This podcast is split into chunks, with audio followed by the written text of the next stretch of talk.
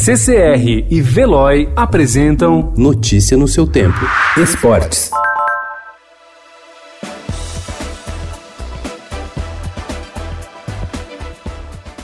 Ronaldinho Gaúcho e seu irmão Roberto de Assis vão seguir presos no Paraguai, mas agora em prisão domiciliar. Ontem, após 32 dias da detenção do astro em Assunção, o juiz Gustavo Marília decidiu mudar o regime de reclusão. Ele agora ficará em um hotel da cidade.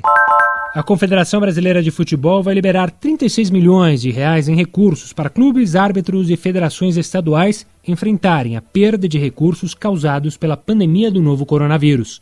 O repasse mais recente do socorro teve início ontem, com a doação de cerca de 15 milhões de reais para equipes das séries C e D do brasileiro e times femininos das duas divisões nacionais.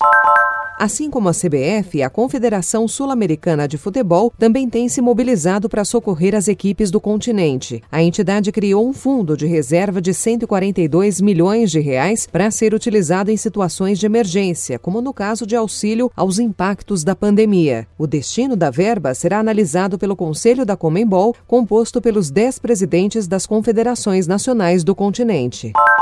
O Corinthians pode ter de pagar mais de 39 milhões de reais de multa pela falta de contrapartidas sociais para a cidade de São Paulo, na seção do terreno em que está localizada a Arena Corinthians Itaquera, na Zona Leste. O valor inicial era de 8 milhões, mas o Ministério Público de São Paulo atualizou os dados, com juros e correção, e o total saltou para quase 40 milhões. O futebol alemão, suspenso desde 11 de março, pode retomar suas atividades no início de maio, com portões fechados para torcedores e com número reduzido de pessoas nos estádios. Segundo o jornal Bild, a entrada terá um limite de 239 profissionais. Desses, 126 estariam diretamente ligados à partida. São jogadores, árbitros, treinadores, médicos, emissoras de TV e quatro gandulas. Notícia no seu tempo. Oferecimento CCR e Veloy.